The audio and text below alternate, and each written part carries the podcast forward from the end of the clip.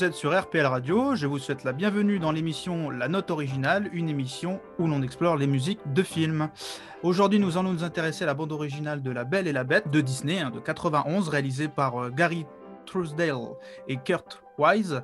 Pour ceux qui n'ont pas vu, hein, le film met en scène une relation conflictuelle entre une jeune femme à la beauté innocente et une bête terrifiante qui habite un château.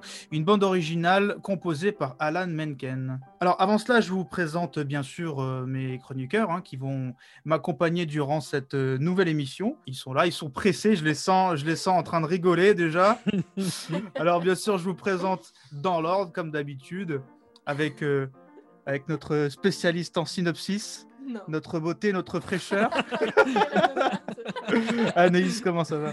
Va bien et vous tous, comment vous allez? Ça roule Alors ensuite, ceux que vous comm- commencez à connaître, euh, vous venez de l'entendre, c'est Ouais. c'est bien sûr Henri. Comment ça va Henri? Eh ben, ça va très bien, et vous? Bah ça va. hein. Bah écoute, ça va mieux maintenant. Je suis content. Et juste à côté, il y a, il y a Paul. Comment ça va Paul? Bah ça va, ça va. Euh, alors comme je vous l'ai annoncé en intro, on va donc s'intéresser aujourd'hui à, à la musique de La Belle et la Bête. Alors c'est une, une bande originale euh, que je trouve à la fois euh, très intéressante, tout simplement parce qu'elle est, elle est magnifique, elle est superbe, euh, tantôt pour sa légèreté, sa douceur, euh, son énergie, son mystère aussi, ponctué par des moments de, de- comment on pourrait dire, de, de- de grâce, mais aussi beaucoup d'humour, hein, Mhm. parce que euh, ça va être l'occasion aussi, euh, pour la première fois dans la note originale, de ne pas seulement parler de musique, mais aussi de chansons, euh, car euh, on est sur euh, déjà une composition qui ressemble énormément à la, à la musique, euh, à la comédie musicale, pardon. Complètement, ouais. Donc ça va être très intéressant de, de- de s'y intéresser. On attend avec impatience aussi la, la chronique euh, de Henri, qui va nous, nous analyser en détail cette musique. Euh, avant de passer à- au synopsis et à la, au- au- la discographie, du, à la biographie pardon, du, Mhm. Du compositeur euh, par Anaïs, et ensuite la partie anecdote que, que fera euh, pour la première fois euh, Paul. Donc ça, ça, ça, ça va être cool aussi. Donc des petites anecdotes sur, sur le film. Avant tout cela, je vous propose bah, tout simplement d'écouter un premier extrait pour se mettre dans l'ambiance, hein, tout simplement, et redécouvrir cette magnifique musique de La Belle et la Bête composée par Alan Menken. Alors je vous mets tout simplement le début du film, le prologue, qui s'ouvre vraiment comme un conte de fées. Plus que jamais, toujours avec vous. RPL Radio, plus que jamais, toujours ensemble. Toujours ensemble.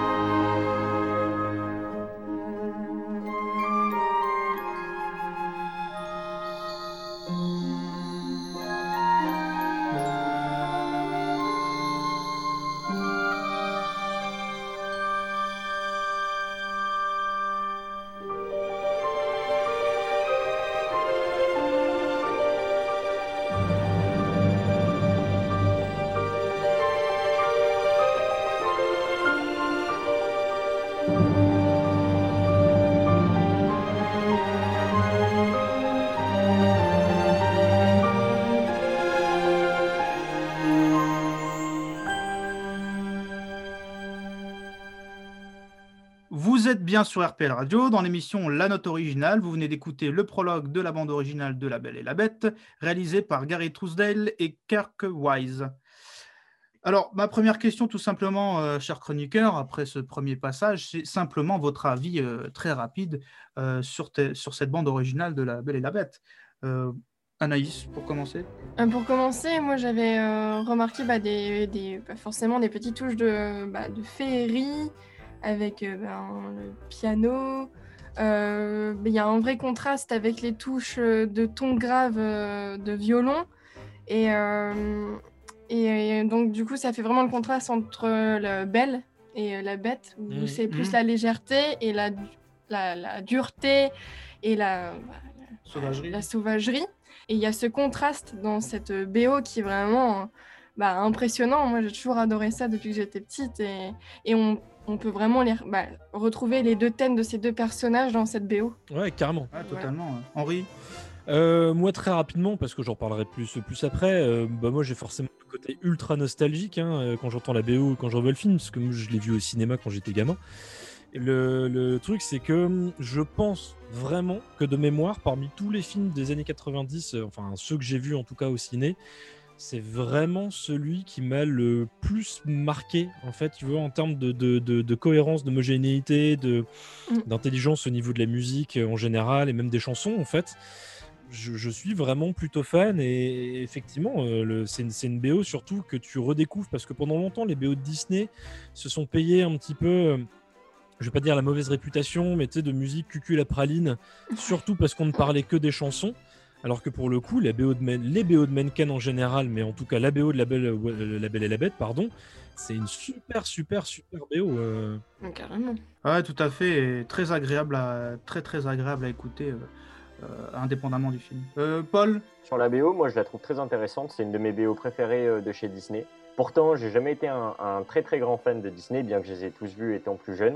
Mais celle-ci euh, est, particulièrement bonne, je trouve. Et euh, oui, j'aime beaucoup cette dualité entre la, la bête et Belle dans la bande son.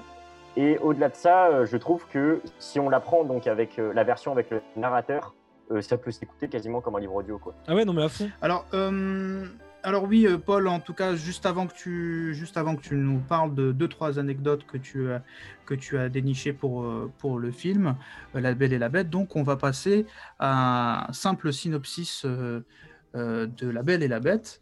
Canaïs, tu, Ouais, tu vas bien, Bien nous... sûr. Donc, je vais vous introduire tout cela avec un petit synopsis.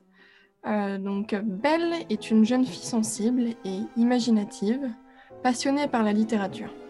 Un jour, son père se perd dans la forêt. Il se réfugie dans un château pour échapper à une meute de loups. Irrité par son intrusion, le maître des lieux, une bête terrifiante, le jette dans un cachot. Pour sauver son père, Belle accepte d'être retenue prisonnière à sa place. Petit à petit, elle réussit à voir au-delà de son aspect bestial pour découvrir une âme tendre et sensible. Donc euh, voilà ce qu'il en est pour le synopsis. Et ensuite, là, je vais passer euh, plutôt à bah, une petite biographie de Alan Menken. Donc euh, pour ce qui est de Alan Menken, c'est l'un des compositeurs les plus connus et reconnus à Broadway et Hollywood. Après beaucoup d'années d'apprentissage sur les planches obscures de New York, de projets de théâtre musical sans succès ou avortés, sa rencontre avec Howard Ashman change radicalement son destin et lui permet un succès foudroyant dans les années 80, en composant la comédie musicale Off-Broadway la plus rentable de l'histoire. À partir de 1989, il se tourne vers la composition de musique de film en participant à la renaissance des studios d'animation Disney et devenant l'un des principaux acteurs du troisième âge d'or de la compagnie dans les années 90, jusqu'à se voir honoré d'un Disney Legend en 2001. Et à l'aube des années 90, Alan Menken connaît ensuite une grande période de succès et devient le compositeur le plus oscarisé de tous les temps, devant les records détenus par Alfred Newman et John Williams. Il est surtout connu pour ses compositions musicales chez Disney comme La Petite Sirène, Aladdin, Pocahontas, Le Bossu Notre-Dame, Hercule et Réponse. Et j'en passe. En effet, euh, c'est un excellent palmarès. euh, des films cultes euh, qui font partie aujourd'hui des grands classiques de Disney. Eh bien, merci beaucoup Anaïs pour cette biographie d'Alan Menken et ce synopsis de La Belle et la Bête. Alors Paul, tu nous as préparé euh, deux petites anecdotes sur euh, le film, c'est bien ça? Alors, tout à fait. Donc, euh, Alan Menken, si vous souhaitez profiter de sa bande originale, vous avez de la chance, puisqu'en réalité, dans ce film, qui fait donc 1h27, il n'y a que 4 minutes 30 sans musique. C'est-à-dire que euh, tout le reste du film est couvert par de Mhm. la musique. Exactement. Euh, Mhm. Ce sur quoi je crois que veut rebondir Henri, peut-être? Euh, très rapidement, en fait, le, le délire dans les musiques euh, comme ça, il y a un procédé qui s'appelle le Mickey Mousing, euh, qui est principalement utilisé en fait dans, le, dans les dessins animés, c'est-à-dire que la musique rebondit sur absolument tout, tout, tout ce qui est à l'écran. C'est pour ça que la musique paraît euh, toujours si rythmique, avec beaucoup de ruptures de ton, des interruptions, ça redémarre. En fait, c'est complètement virevoltant. C'est ce qu'on a beaucoup justement dans les dessins animés euh, courts, que ce soit les Bugs Bunny, les Tex les dessins animés Disney. C'est un procédé qui a été récupéré après sur les films, parce que sur les films, les chansons sont composées à l'avance de manière à ce que les, bouches puissent correspondre au mouvement des chansons, enfin des, des paroles qui sont énoncées. Et la musique, par contre, après, la musique orchestrale est recomposée plus tard, mais là, cette fois-ci pour coller au dessin animé. En sachant que c'est un procédé qui n'est pas nécessairement utilisé tout le temps dans le cinéma, puisque certaines fois, notamment les Ennio Morricone, Ennio Morricone de temps en temps écrivait ses musiques avant même que le tournage ne soit terminé, et après c'était aux monteurs de se débrouiller avec ceci. Voilà. Je voulais juste faire cette petite précision. Euh, une deuxième anecdote, Paul? Alors, une deuxième euh, anecdote pour les deux, trois personnes qui souhaiteraient, euh, de- parmi les auditeurs, voir le film en chinois mandarin. Alors, il faut savoir Oh. que, pourquoi pas, après tout, il faut Ah, savoir, Pourquoi pas Un Bah peu oui. de eh, folie. c'est bah, ça. écoutez, Faut tester. Hein. Bah, il faut savoir que c'est Jackie Chan, Jackie Chan, la, la star de films d'arts martiaux hongkongais, Ah ouais. qui, qui est euh, l'interprète de la bête, dans le, enfin le doubleur de la bête dans euh, le film en version chinois mandarin. Voilà. Et il chante aussi, hein, c'est bien lui qui chante aussi les chansons. c'est une sacrée anecdote, effectivement. Il fallait le savoir. Merci, Paul, pour ces deux anecdotes. Alors, avant de passer à l'analyse euh, d'Henri euh, sur la bande originale de La Belle et la Bête, euh, je vous propose euh, de, de tout de suite écouter un deuxième extrait de cette bande originale. Alors, on va tout de suite écouter le, le- le titre, alors Transformation et le, thème final. Donc, c'est vraiment quasiment la, la fin du film.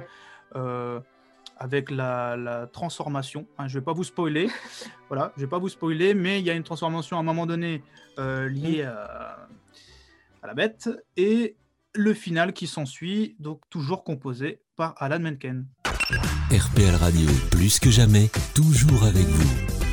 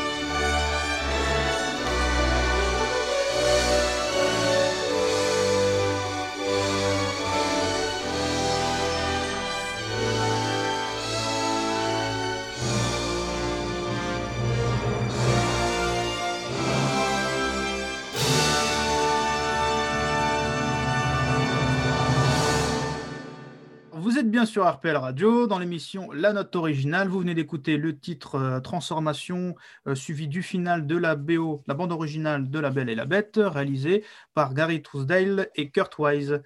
Alors, en tu nous disais juste en, off euh, à côté que en titre français, c'est la transformation du prince. C'est le prince René. Le prince René. Hein il renaît de ses cendres, hein, de ses cendres, hein, d'accord. Il, ne s'appelle pas René le prince. C'est pas le gars qui était dans les musclés. voilà, c'est ça. Ni le mari de Céline. René. Marie René. Donc, euh, alors on passe tout de suite à ton, à ton analyse, du coup, euh, Henri. Euh. Bah oui, un peu de lumière pour cette semaine, un peu d'onde positive musicalement.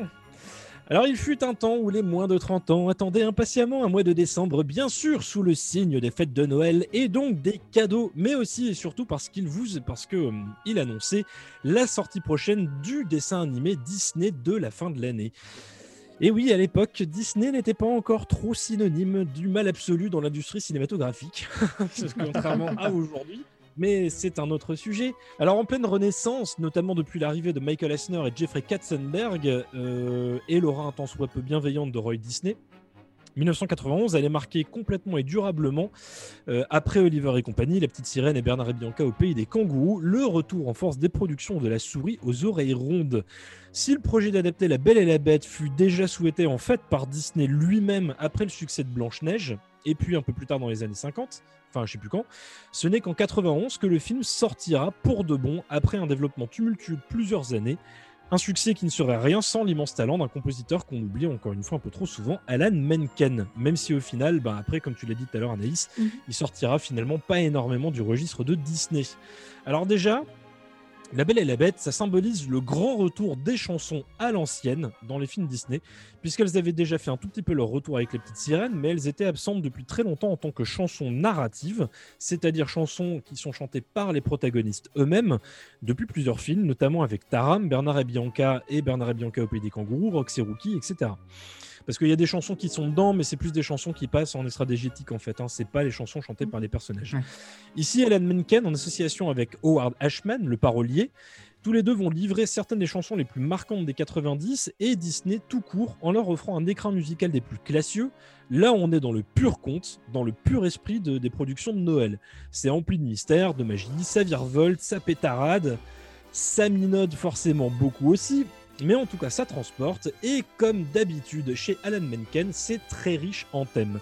Alors, thèmes soit à part entière, symphoniquement parlant, soit réinjectés directement dans les chansons, notamment avec le fabuleux thème de Belle, personnage féminin follement indépendant, après les critiques qui avaient été, euh, qui avaient été balancées contre la petite sirène. Le personnage est pétillant et dont les aspirations à plus se ressentent dans les grandes envolées orchestrales de son thème. Son thème donc est un mélange de détermination ressentie dans, euh, la cadence du morceau, dans son staccato, autant les staccato de cordes et piano, donc par à coup. Euh, tout est très rythmique dans le thème, dont les roulés euh, courts de caisse claire qu'on entend, donc c'est un côté presque martial en fait, c'est assez amusant, jusqu'à un relâchement où le chant est porté par des cordes élancées et des corps presque triomphants lorsque, lorsque Belle pardon, évoque ses envies de liberté au travers de la description qu'elle fait des romans qu'elle lit. Donc c'est clairement un appel d'elle pour l'aventure. Une première chanson qui tranche déjà radicalement avec l'introduction où le mystère et le drame sont rois, dévoilant un autre grand thème du film, que l'on assimilera plus à la bête et à sa malédiction spécifiquement, dans une tonalité forcément plus sombre et tragique.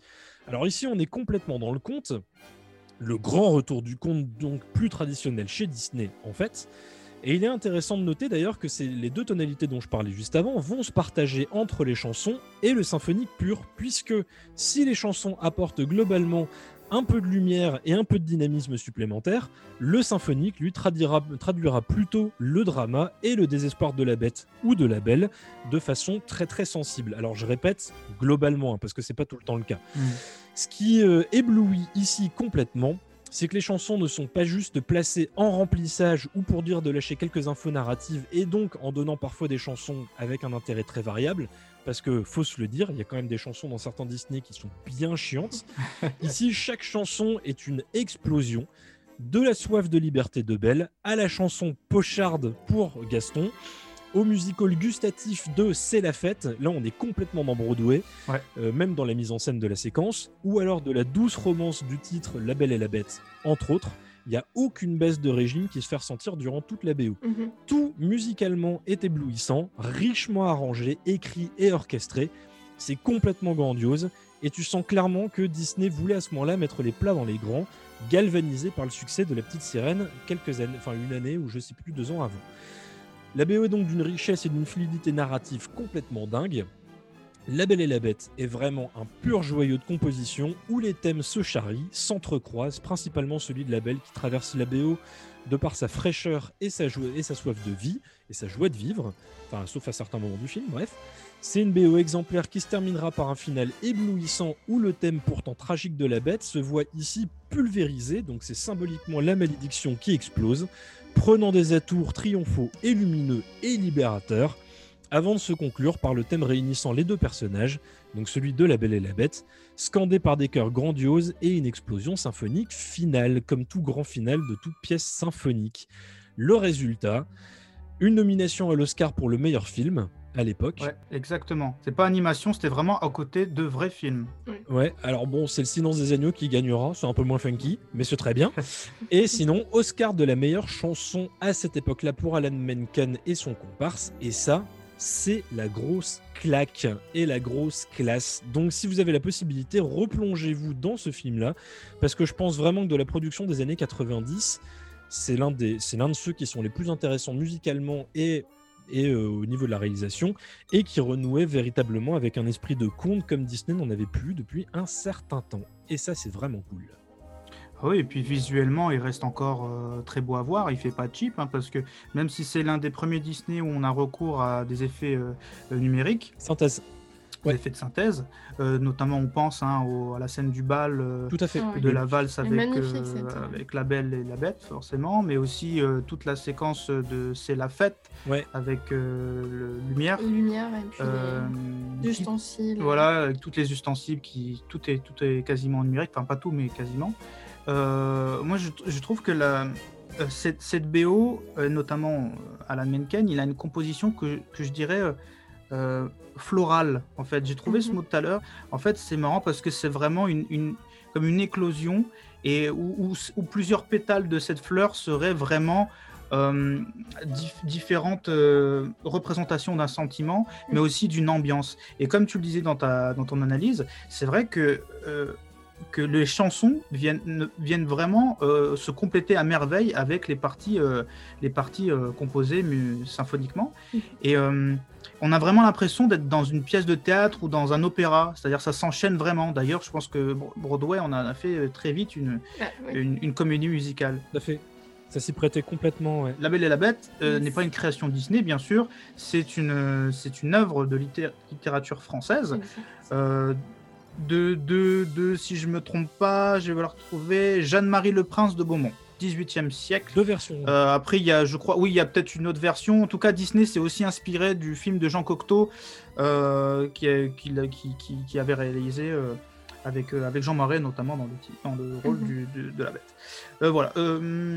Anaïs, Paul, pour avoir un- peut-être un avis un peu plus détaillé sur, le, sur, cette, euh, sur cette BO. Euh, bah oui, du coup, pour euh, cette BO, donc la transformation de à la bête, bah, moi j'ai pu retrouver avec les violons saccadés, les trompettes, un thème qui représentait, qui donnait cette impression de quelque chose qui allait se préparer. Et euh, on a eu la sensation, enfin, une sensation de tourbillon de magie Tout à fait. euh, qu'on peut Ouais. retrouver avec euh, les instruments. Et on retrouve du coup le thème de la bête euh, au début qu'on retrouve dans le prologue, au tout début, et il y a un et à la fin aussi du coup de la musique, on retrouve euh, la, bah, aussi la musique euh, bah, de la valse de la de Belle et la Bête Mm. Et qui se termine avec ça et je trouve ça magnifique parce que c'est vraiment du coup euh, ça se finalise sur ça et, et ça fait vraiment un thème de libération et rempli d'espoir quoi. Et ce morceau commence très très succinctement également par un des motifs de la belle, parce qu'en fait il est sauvé Ouais. par, la, par, par la belle en fait. Exactement. Et du coup, ça fait vraiment le, le mélange, tout comme on a l'habitude d'entendre entre le- bah, la dualité. Mais là, c'est même plus une dualité, c'est vraiment, ils se complètent, quoi. Pour finaliser. Ouais, c'est il est il est sauvé. C'est pour ça que je parlais de, de euh, thème libérateur d'un seul coup, exactement. puisqu'il est libéré de ses malédictions par elle en fait. C'est c'est le grand final. C'est le grand final de la BO. euh, C'est l'amour libérateur. C'est ça, complètement. Il y a vraiment une. euh, on a vraiment l'impression de vraiment mettre en musique un conte, quoi. C'est vraiment. Ah, c'est Totalement. c'est un conte musical. Euh, Paul, pour, euh, pour finir Il y a vraiment un aspect euh, magique, je trouve, dans le sens où on est. euh, on, c'est, en fait, oui, elle a un côté euh, fabuleux, euh, bah, conte, en fait, tout à fait, conte, c'est vrai. L'ex- en fait, L'explosion de magie, je trouvais que c'était assez bien résumé. La, la musique est déjà extrêmement, euh, je trouve, libérée tout le long, mais comme si on enlevait la dernière bride et que vraiment on laissait exploser toute la magie, et Mhm. c'est quasiment une musique qui pourrait être passée à Disneyland, hein, par exemple. Ah, mais Ouais, oui, ouais, bah, ouais, bien sûr. totalement. Euh, bah écoutez, euh, on a quasiment fait, fait le tour, hein, le tour de la magie, nous aussi, et, euh, et notre émission a pourtant une fin. Donc euh, j'espère que vous avez euh, apprécié autant que moi euh, cette, euh, euh, cette émission. Ah, bah, Oui. complètement. Alors, ce qui est, ce qui est cool aussi, c'est que bon, il ne s'agit pas juste de la faire aussi. hein. Nous, euh, le, le petit travail qu'on a, c'est de se réécouter aussi la, la bande originale. Et c'est vrai que faire une émission, c'est aussi se replonger dans, cette, Bah dans, oui, dans, totalement. dans ces musiques. On reste dans le cinéma avec l'émission euh, Ciné Social Club, animée par Sébastien Fitaman. Euh, bah, écoutez, je vous souhaite, mes chers chroniqueurs, euh, une excellente journée, comme à vous, chers auditeurs. Et surtout, n'oubliez pas pas d'écouter des des films. films. On l'a, ça y est Pour une fois, ça y est. Yes Ça y est, on les dit ensemble. Une bonne journée à tous. À bientôt. À bientôt. À bientôt. bientôt À la semaine prochaine À la semaine prochaine.